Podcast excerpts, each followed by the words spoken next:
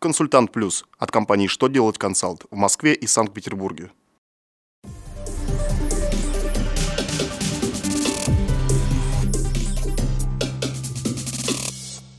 Добрый день! Для вас работает служба информации телеканала «Что делать ТВ». В студии Александр Трифонов в этом выпуске вы узнаете. Нужно ли удерживать НДФЛ при возврате займа, выраженного в иностранной валюте? Как определить доходы и расходы при продаже основных средств, находящихся на консервации? Насколько увеличились пенсии и детские пособия? Итак, о самом главном по порядку.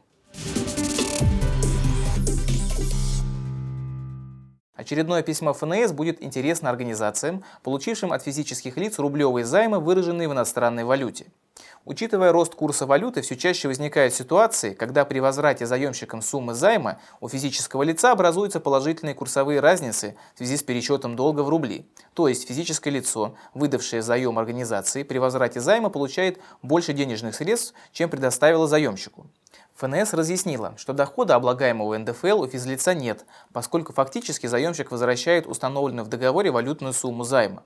В обосновании своей позиции налоговая служба привела постановление Президиума ВАЗ, которым она обязана руководствоваться. Если при реализации амортизируемого имущества возникает убыток, то он учитывается в целях налогообложения прибыли в особом порядке. А как определить доходы и расходы, если организация продает основные средства, находящиеся на консервации, свыше трех месяцев? Дело в том, что такие объекты на период их консервации исключаются из состава амортизируемого имущества. Минфин разъяснил, что доходы от реализации таких основных средств следует квалифицировать в качестве доходов от реализации амортизируемого имущества. Поэтому такие доходы следует отразить обособленно в приложении 3 к листу 02 налоговой декларации по налогу на прибыль организации. На 4% проиндексированы страховые пенсии для неработающих пенсионеров и на 7% социальные выплаты и детские пособия.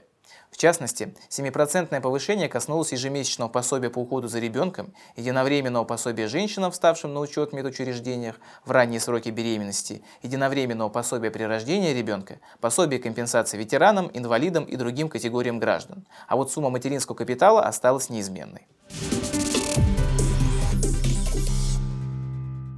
На этом у меня вся информация. Я благодарю вас за внимание. До новых встреч.